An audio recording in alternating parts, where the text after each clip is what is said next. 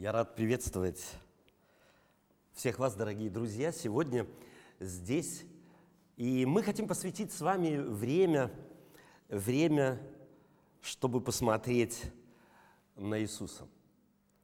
Мы только что слышали замечательный гимн. Спасибо тебе, Эдуард, за этот дивный гимн, который отражает так на самом деле вот наши христианские переживания.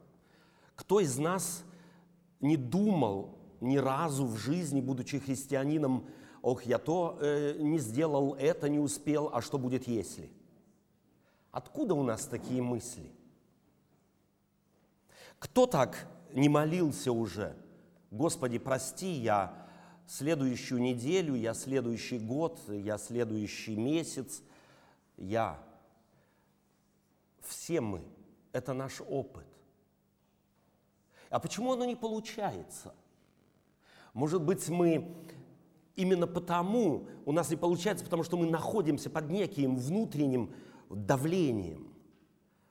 Себя, на себя оказываем давление. А вот теперь э, давайте другой образ возьмем, оттолкнемся от наших переживаний к образу, э, большинство из нас здесь зрелые люди, я надеюсь, что и э, наши друзья в эфире Э, вia интернет, общающиеся с нами, тоже имеют этот опыт. Давайте мы вспомним о нашем времени влюбленности. Вот тогда, когда ты был по самые уши, как говорим мы по-русски, влюблен. Тебе надо было, тебя надо было заставлять. Вспомни о любимом. Позвони любимому – Напиши ему записку. Не забудь подарок купить. День рождения не забудь. Приходилось? Ложились вы когда-нибудь, будучи по уши влюбленным, спать с неким чувством неудовлетворенности, что вы чего-то для любимого не сделали? Я вспоминаю мои годы влюбленности, давно это было, таких моментов не вспоминаю. Такие моменты у меня были, но по отношению к школе, куда меня мама посылала с папой. И говорила, если ты придешь с тройкой, то гулять не пойдешь. А если с четверкой, в Советском Союзе это было, э, то посмотрим. Если с пятеркой, вопросов не будет. И я всякий раз на новую неделю давал себе обещание. С этой недели я буду прилежнее учиться, внимательнее слушать учителя. Моей большой проблемой было в дневник все заносить. Я давал себе каждый понедельник, идя в школу, обещание, я в эту неделю буду примерным учеником и все задания домашние впишу себе в дневник. Но проходила неделя, и опять почти был там, с чего начинал. Не похоже ли иногда наше христианство именно на вот эту вторую картинку? Я себе заставляю быть, заставляю быть верным, я даю себе обещание для Господа найти время, для евангелизации найти время, для чтения Библии найти время, для выучивания какого-нибудь гимна найти время, для подготовки к богослужению найти время. Мало ли чего я себе обещаю, но кто из нас может сказать, что сто процентов он эти обещания выполнил и сложится спать спокойно? Только при одном случае, если вы все это забыли и уже перестали бороться. У меня есть мой ответ на выход из этого положения. И я хочу в эти вечера с вами поделиться им. Мне кто-то сказал, что нам надо изменить наше представление о Боге. Как это сделать? А о Боге изменить представление нам можно в принципе легко. Нам только нужно смотреть на Иисуса. И кто-то скажет, дивно, это предложение мы уже давно и не раз слышали. Но как смотреть на Иисуса? Где его видеть? Его нет с нами, он на небе, он вознесся. Смотреть на Иисуса можно и нужно в Евангелии. Смотреть на Иисуса, куда Он ходил. Смотреть, с кем Он общался. Смотреть, с кем Он говорил и о чем говорил. И как говорил. Посмотреть на тех, кого Он позвал следовать за Ним. Как Он обходился с их ошибками, как помогал им, как молился Иисус, как общался со своим Отцом. Поэтому давайте, дорогие друзья, мы сегодня присмотримся к этому Иисусу из Назарета. Дело в том, что образ этой личности настолько стал нам привычным, что за привычным мы потеряли личность. И здесь я вспоминаю, у меня есть друг один, живет недалеко от в Соединенных Штатах Америки, недалеко от канадской границы, э, так близко к Ниагарским водопадам, что у, а из, в, на его, в его доме слышен рокот этого водопада. Он живет в третьем поколении, там, где живет. Но говорит, Отто, я еще ни разу не был там. Может быть, нечто подобное происходит и с нами, только потому, что мы постоянно слышим рокот об этом великом учителе, о великом Боге, ставшем человеком. Мы слышим о, него, о нем с детства, и, может быть, только потому не идем к нему, потому что думаем, мы все о нем знаем. Здесь мимо нас проходят люди к этому водопаду туда и восторгаются оттуда, и тоже восторгаются. Зачем мне? Может быть, именно этот момент является проблемным в нашей жизни. Он, этот Иисус или это представление об этой личности настолько загромождена, может быть, целым рядом стереотипов, что за стереотипами мы личности не видим.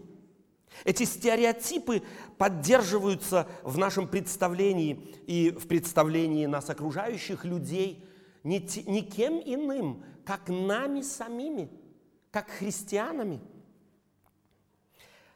С каким Иисусом современный человек сталкивается, заходя в христианские храмы или в молитвенные дома?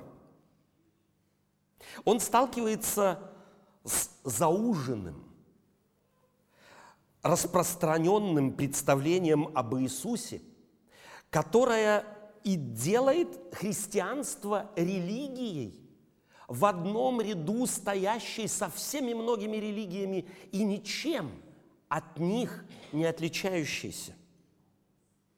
Что видит человек цивилизации постмодерна, когда входит в христианский храм? А что видит он в молитвенных домах протестантов, которые, молитвенные дома которых никак или мало чем похожи на храмы, но которые мы с удовольствием называем храмами. Что видит современный человек там? Он видит крест, орудие пытки, или слышит о Сыне Божьем, умершем за род человеческий. Он видит изможденное лицо Спасителя мира и слышит о неимоверных страданиях Ешуа Ганоцри, Иисуса из Назарета. Достаточно вспомнить фильм Мела Гибсона «Страсти Христовы». И в этом фильме показаны все стереотипы или обслужены все стереотипы христианской церкви. Истязания, страдания, издевательства, кровь, много крови, много крови. А иногда прихожанину бросаются в глаза лубочные картинки детской Библии. рассказывающие историю о Рождестве Христовом. Против этого всего трудно возразить. Да, было Рождество. И если бы Иисус Христос не родился, то не мог бы и умереть. А если бы Он не умер, то не мог бы и воскреснуть. А воскреш, не воскресший не мог бы победить смерть. И христианство на самом деле уже буквально с третьего-четвертого столетия нашей эры зависло между этими двумя крайними пунктами жизни Иисуса Христа. Между Рождеством и Пасхой.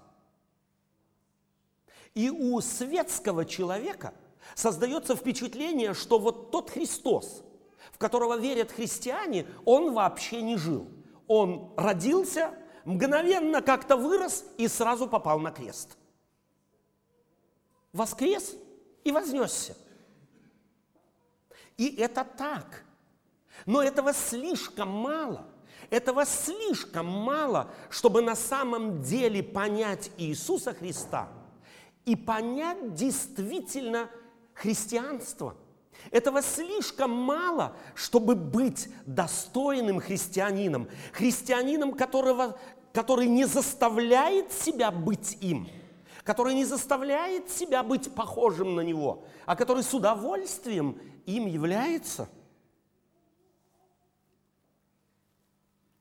Большинству христиан сегодня хотя бы первое чужда мысль, абсолютно чужда мысль, что Иисус Христос, к примеру, был стопроцентным иудеем.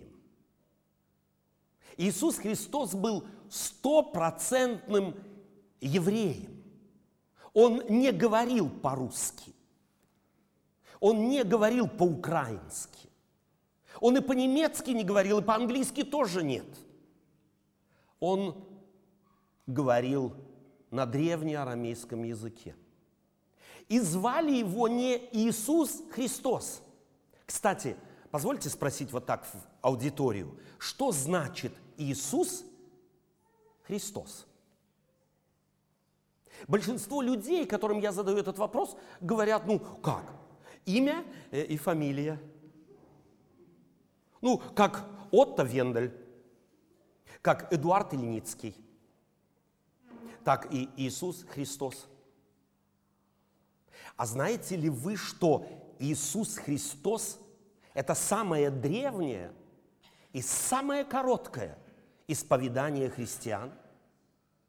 Говорящий Иисус и добавляющий к этому слову слово «Христос» говорит, что вот этот Иисус, Назарецкий Йошуа Ганоцри, является моим Христом, моим Мессией. Всякий, кто говорит Иисус Христос, исповедует глубочайшую веру в спасение через этого Иешуа из Иудеи. Его не звали Иисус Христос. Его звали Иешуа. И определяли его по месту жительства. Ешуа Ганоцри. А после смерти апостолы говорили о нем не как об Иисусе Христе, а как о Ешуа Мешахе Ганоцри, как об Иисусе Спасителе из Назарета. Это многое меняет.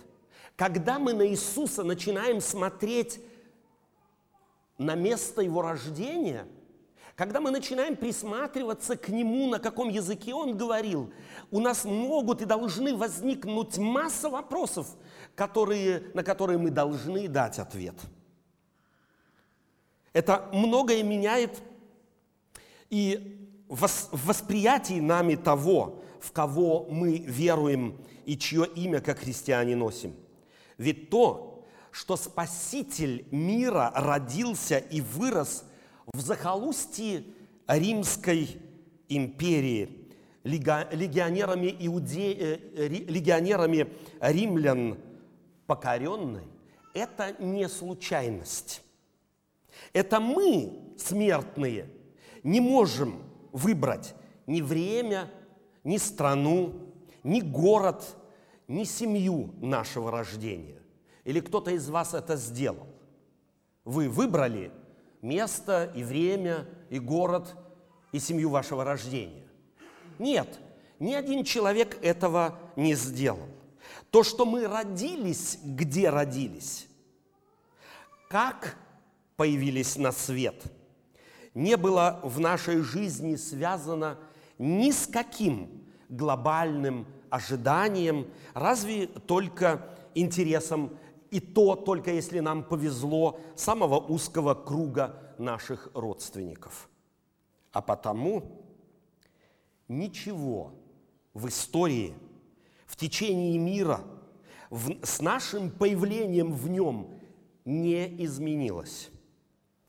То, что мы родились там, где родились, у тех родителей, у которых родились, в том городе, в котором мы родились, это просто банальный факт, который занесен в наши метрики. Как факт то, что верблюд имеет горб, ежик – иголки, а фламинго – розовые перья – но ни верблюд, ни ежик, ни фламинго не сделали ничего для того, чтобы выглядеть так, как выглядели, и для того, чтобы родиться так, как родились. Вы уж простите меня, что слова мои, может быть, звучат несколько цинично, но это правда, которую как-то уже выразил древний иудейский мудрец и царь Соломон. О людях – а нас с вами он сказал как-то, глядя, правда, на человека с конца его жизни, глядя на исхождение наше из этого, наше из этого мира, глядя на кончину, на, быти, на смерть, он сказал, как те умирают, то есть животные, так умирают и эти, то есть люди. И что одно дыхание у всех, и нет у человека преимущества перед скотом, и все идет в одно место. Не граничит ли это слово с цинизмом тоже? Так видел человек, мудрый, жизнь человека, которому стоило бы на самом деле прислушаться.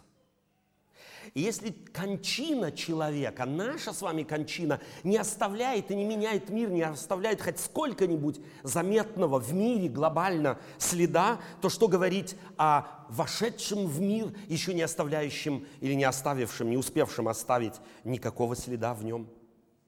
Позвольте эту мысль углубить несколько.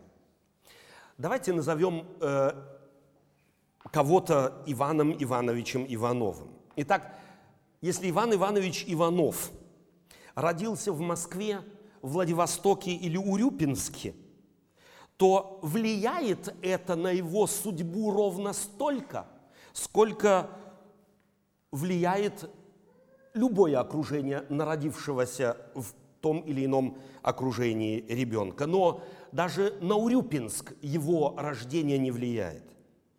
Да, наше рождение изменило статус – статус нашей мамы. Родив меня и моего брата-близнеца, мама в одночасье моя стала женщиной двоих сыновей.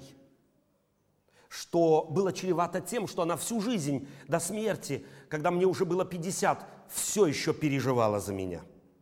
Она лишилась сна, покоя и, как сказала, уже до конца своих дней э, все переживала о нас э, с моими братьями.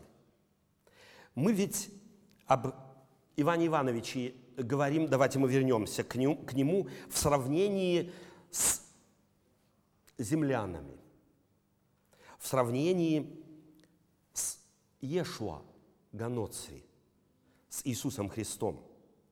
Если мы нашу жизнь, или Иван Иванович Иванов, сравним ее с ним, с Ешуа – если мы нашу жизнь не выбирали,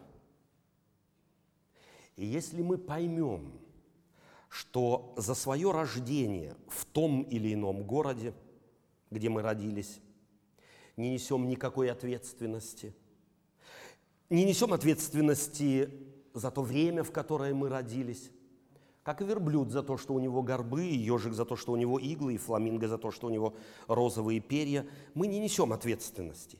И тут снова нам может помочь мудрый Соломон, потому что он говорит, вот что он говорит. «О, и огляделся я, и увидел под солнцем, что непроворным дается успешный бег, не храбрым победа, не мудрым хлеб и неразумным богатство» и не искусственным благорасположение, но время и случай для всех их. Но вот теперь давайте, давайте посмотрим на Иисуса. Иисус, Ешуа, Ганоцри, у, это, у этой личности все как раз наоборот. Будучи Творцом Вселенной – он пришел в наш мир, приняв образ человека и по виду став как человек. Творец Вселенной, Вселенной запустивший отсчет времени, сотворивший пространство, живя вне времени и вне пространства, совершенно сознательно подчиняет себя и времени, и пространству, а в нем и всему, с чем сталкивался и сталкивается смертный человек. Все это он совершенно сознательно выбрал.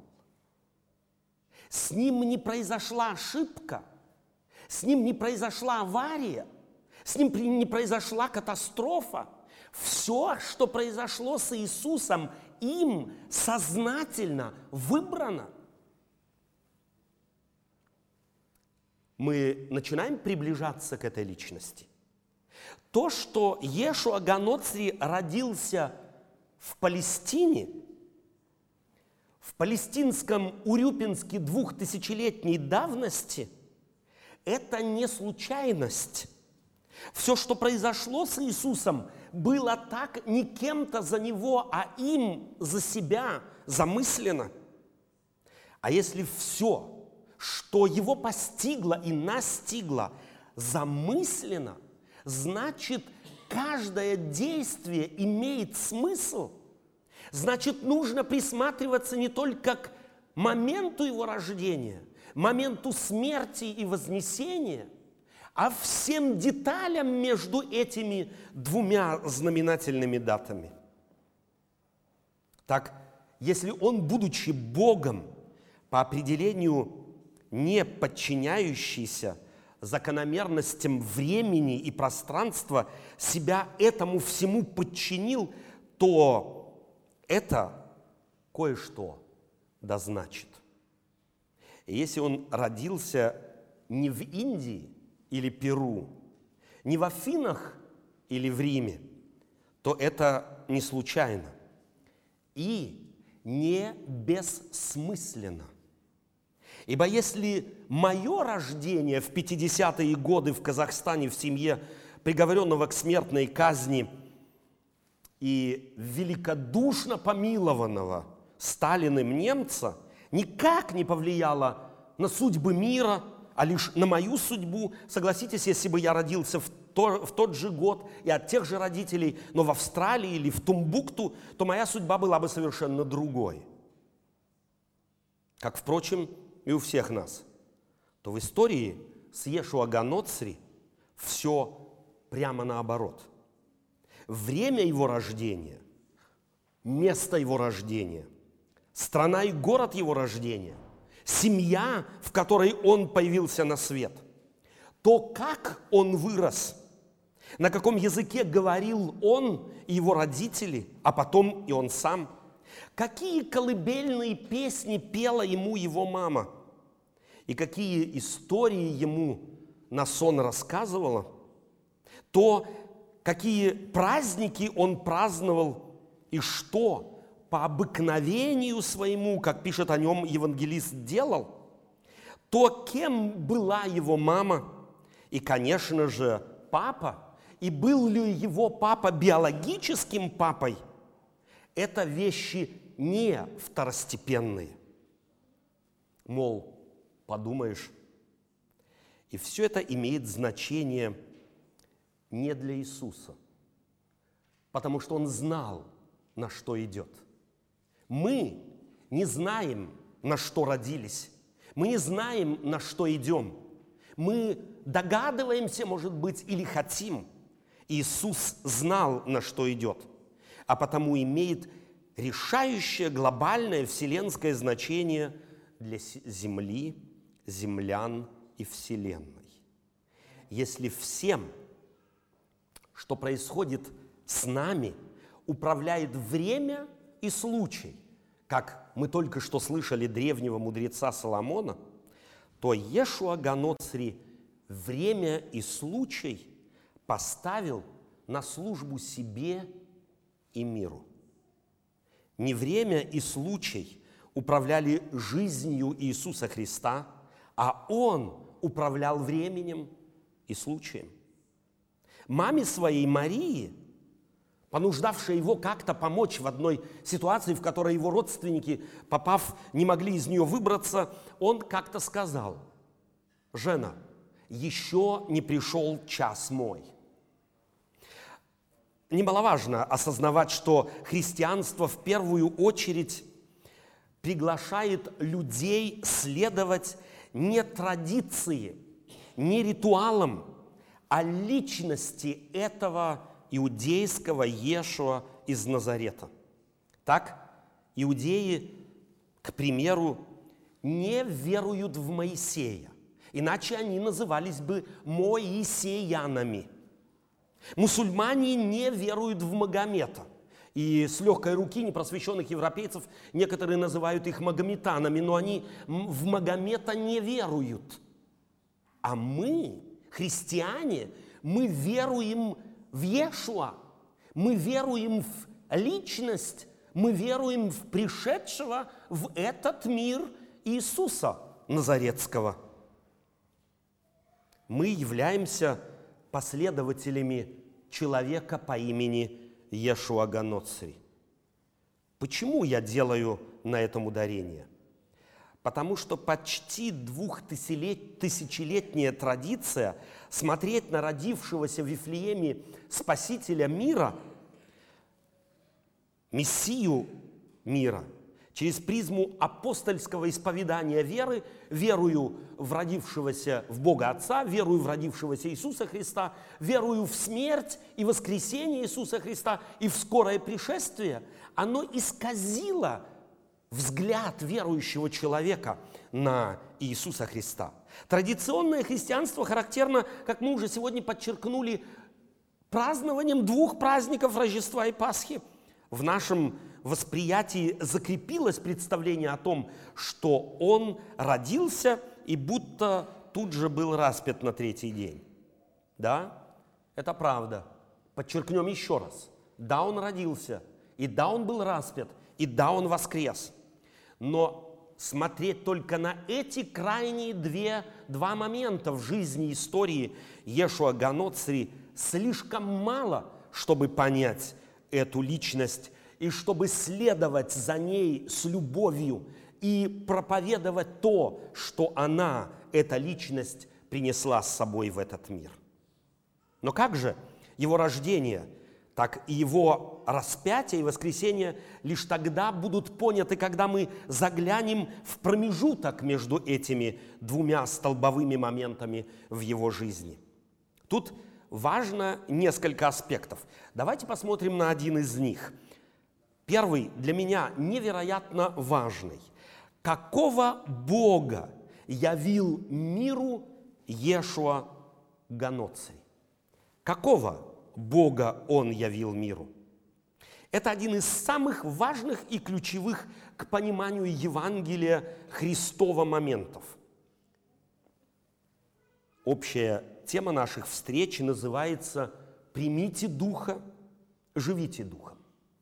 Это, собственно, сумма того, чего обещал Иисус Христос дать своим последователям после своего вознесения.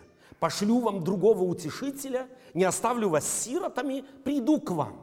«Я не оставлю вас одних», хотел сказать Иисус Христос, но тут же предупредил и сказал, что много лже-духов находятся в мире, и через апостолов предупреждает и говорит, испытывайте духов, от Бога ли они. Этих духов много. Они нарядились в некую внешнюю форму, похожую на духа Спасителя, но таковыми могут не являться – мы с вами сегодня не будем и никогда не советую я вам разбирать этих вот духов, лже-духов, которые хотят выдать себя за дух Христов. Достаточно присмотреться к Иисусу Христу, чтобы понять Его дух. Ибо только тот, кто видит оригинал и знает оригинал, всегда сможет отмести как ненужность, подмену и подделку. Итак, они, эти духи, хотят, чтобы мы их приняли как Дух Христов. Так давайте же всмотримся в Ешуа Ганоций. Он оригинал, явленный в Евангелии, его ни с чем не спутать. Итак, мы не знаем, как выглядел Ешуа внешне. Цвет глаз нам неизвестен, цвет волос.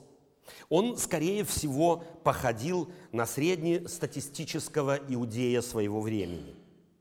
Ведь и имя его было простым среднестатистическим Ешуа, как какой-нибудь Кирилл в России, или Никита в Белоруссии, или Самвел в Армении, или Табиас в Германии – Мейсон в Америке, Володымир в Украине или Махмед в Иране. Ешуа. Среднее статистическое имя. Так назывались тысячи людей, тысячи детей во времена Иисуса Христа в Иудее. Мы не знаем, каким был его голос. Нам бы, конечно же, хотелось, чтобы он был глубоким баритоном – а что, если голос его был надрывно-металлическим и неприятным? Но одно мы знаем совершенно определенно. Это его характер, его дух. О его характере легко сделать вывод и обобщить его по многим признакам, как, как он родился, где жил и вырос, что проповедовал, и как относился к людям. Все без исключения, что делал Иисус. Тот Иисус из Назарета, этот Ешуа Ганоцри, что говорил, а главное, как говорил и что не говорил. И, может быть, должен был бы сказать, будучи иудеем, евреем по предположению – на каком языке говорил он, как мы уже сегодня подчеркнули, какие притчи составлял, как он их рассказывал, кому рассказывал, какова была их эссенция. Ничто из всего этого не является второстепенным, ничто случайным, ничто не сказано лишь ради того, чтобы сказать. Все это – все, что он есть, со всеми деталями и нюансами, эссенциально важно. И в представлении слушателями его он хотел быть тем, кем он был. Иисус, к примеру, когда говорил с людьми о Боге, не пользовался очень богатым набором имен Бога Яхвы. Он, очень, он чаще всего пользовался словом, которое было непривычно для обозначения Бога среди иудеев. Почему? Почему Иисус почти без исключения говорил о Боге как об Отце? Пророки этого не делали. Они использовали очень э, широкий такой спектр, веер имен Бога Яхвы. Почему Иисус говорил о Боге в уменьшительно-ласкательном форме, совершенно странной, неприемлемой форме для иудеев Абба. Не путать с Абба, э, группой из Швеции 70-х годов. Это было новым на слуху у его современников. Непонятно и не вписывалось в традицию верующих людей того времени. Говоря на арамейском, он употреблял вот это непривычное для слуха евреев слово «абба». Итак, Иисус употребляет это арамейское слово, обращаясь к своему Отцу и рассказывая об этом людям вокруг него. Интересно, что годы спустя, десятилетия спустя, апостол Павел в послании к римлянам, в послании к галатам будет говорить верующим, что мы должны бы с дерзновением взывать Авва, Абба, Отче. Отче – это перевод слова «Абба», добавлял апостол Павел – а в некоторых, вещ... в некоторых оборотах речи не, не переводил их даже у язычников настолько приемлемо для христиан первого поколения было это имя Абба. Почему я обращаю внимание на эту деталь? Да потому что то, как кто-то с кем-то общается, какими словами о ком-то говорит, определяет отношение личностей друг к другу. Вопрос. Представьте себе, вы наблюдаете группу людей, которая собралась, и вот между ними кто-то говорит друг с другом по имени отчеству, кто-то обращается к кому-то э, с оборотом речи «Ваша светлость», «Ваше преосвященство», «Ваше высокоблагородие», «Отец Андрей», «Андрей Андреевич», а вы слышите, что кто-то в этой же толпе говорит с кем-то на «ты», «Привет», «Как дела?» Вам трудно было бы разобраться из этой толпы и вычленить тех, кто ближе всего друг к другу. Первые несколько или последние? У меня был такой случай. Я встретился как-то со своим профессором в университете, чтобы обговорить э, некоторые мои, мою работу. Господин профессор, доктор такой-то, э, многоуважаемый человек – я поговорил с ним, и спустя какое-то время выхожу из э, здания университета и смотрю, идет навстречу мне мой уважаемый профессор, доктор, э, а ему навстречу идет женщина. Он уже несет купленный бутерброд, жует его, она идет ему навстречу, целует его в щечку, откусывает у него бутерброд, они обнимаются – и идут дальше. Кто из нас двух был ближе к нему? Это были родственники, а я лишь студент. Так, в античном мире эпитеты, которыми описывали богов или говорили о людях, характеризовала ту личность, о которой говорили. Язычникам совершенно чуждо было воспринимание Бога, восприятие, прошу прощения, Бога как Отца. И для, для иудеев, хотя несколько больше, у них в их традиции тоже существовало, существовал эпитет, описывающий Бога Небесного как их Отца. Но чтобы о нем говорили как о папочке, это даже наш слух режет, или? Иисус, говоря о своем отце Абба, демонстрировал свое отношение к Богу и отношение к Богу к Нему. Он демонстрировал, каких отношений может каждый, следующий за Иисусом, достичь во взаимоотношениях с Богом – Иудеи бы никогда не решались назвать Бога Авраама, Исаака, Иакова, обращаясь к нему словом «Абба». Это очень личное обращение, очень близкое, не обращение раба к господину или подчиненного к вышестоящему или зависящего от начальника. Апостол Павел, повторяюсь, приглашает людей с дерзновением приходить к Богу, употребляет здесь слово парезия. Это значит не стесняйся, чувствуй себя свободным, расслабься, не тушуй. Каким отношением можно призывать?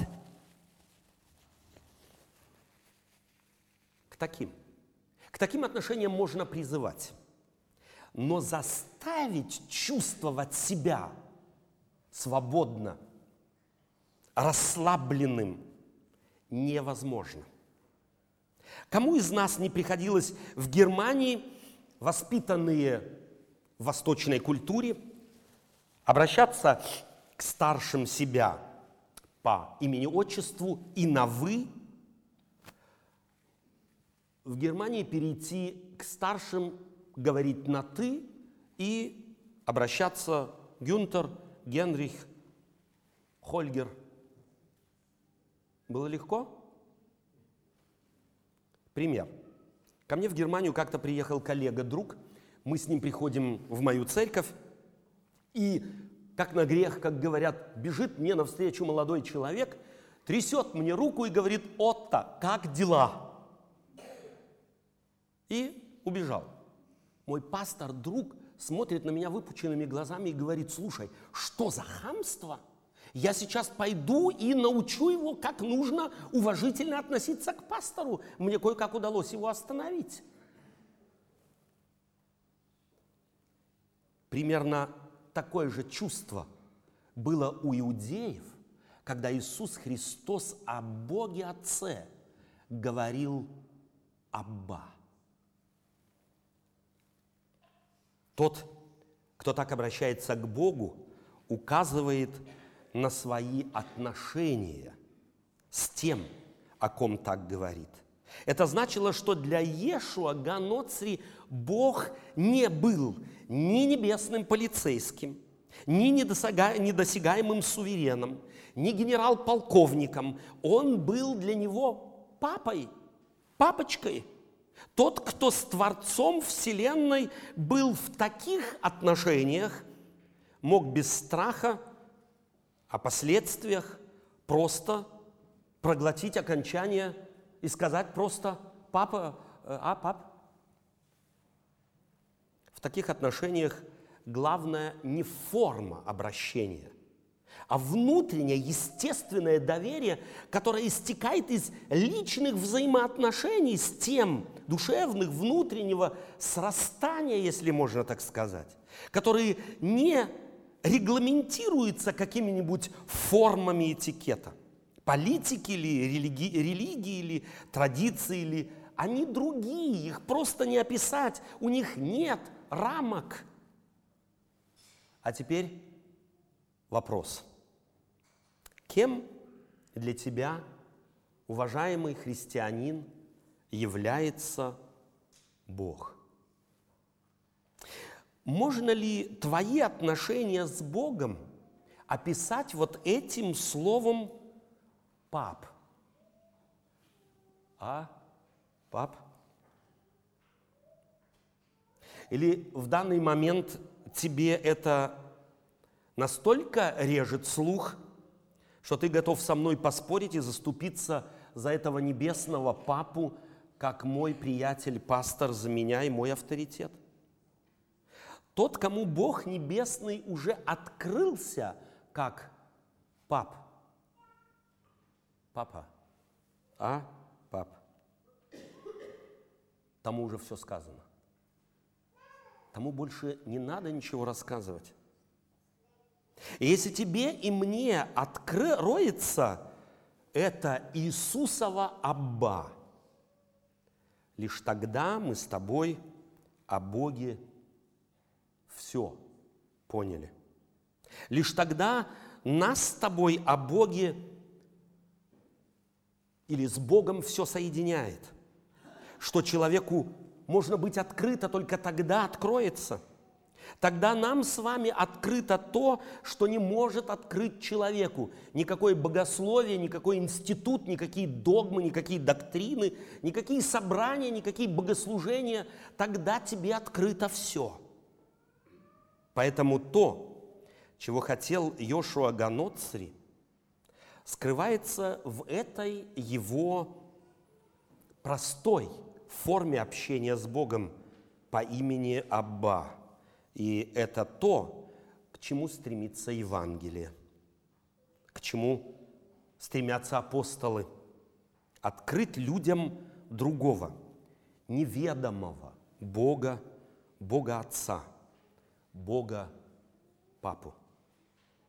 Так, все, что относится к христианской вере, богословие ли, пророчество ли, закон ли, традиции ли, литургия ли, апокалиптический ли суд должны подниматься и рассматриваться из перспективы этого Христова Богооткровения. Бог является Богом Абба, Богом Папой, ибо все, что делает верующего, или отделяет, или меняет верующим, делает его действительно верующим взаимоотношения с Богом, которого здоровые – все, что омрачает и затрудняет это богооткровение, его понять и принять, удаляется или отдаляет от нас и Иисуса Христа. Так давайте проверим все то, во что мы веруем, что практикуем, чему учим, к чему призываем. Давайте проверим, идем ли мы по миру с Богом Абба, открытым Иисусом? Идут ли следующие за нами люди к этому же Богу? Или к некоему другому существу, перед которым надо трястись, бояться и со страхом засыпать, и опять и опять обещать улучшиться ради того, чтобы не вышло чего, о чем будем жалеть. И не бойтесь что вы, приняв Бога Иисуса, Бога Абба, потеряете к Нему благоговение. Ибо во взаимоотношениях ребенка, привязанного к своему папе узами любви, способного, не задумываясь, спонтанно сказать, пап, а, пап, мне чего-то надо, я чего-то не понимаю, я чего-то не догоняю, гораздо больше благоговейного почтения, чем во всех благочестивых ритуалах и формах всех литургий, всех религий, всего мира и всех времен. Ведь даже в старой светской песне советских времен о дружбе даже, не о взаимоотношениях папы с ребенком говорится, дружба крепкая не сломается, не расклеится от дождей и вьюг – Друг в беде не бросит, лишнего не спросит. Вот что значит настоящий друг. А тем паче отец. Здесь есть благоговение, если даже друг у друга лишнего не спросит. То во взаимоотношениях ребенка и папы эти благоговейные отношения, эти связи намного более тонки. Даже, да, и это нам надо учесть. Я хочу, чтобы вам открылся Бог, которого открывает миру Иисус Христос, которому мы могли бы просто обращаться в нашей жизни этим естественным, нормальным, ненатуженным словом «папа», «аба», «пап», «а, пап». Мне трудно. Я боюсь. Я переживаю за моих детей, за внуков, за мои экзамены, за работу. Пап. А? Пап? Да. Что там я хочу? Бог хочет, Христос хочет, чтобы эти отношения у нас появились с Ним. И поэтому Дорогие друзья, Я хочу спросить вас, какие отношения у вас с этим небесным Богом? Какие отношения у вас с этим Иисусом Христом? Давайте мы проверим все, во что мы верим, все, что нам верит ценно, и пропустим это через вот эту призму Иисусом открытого Абба. Аминь.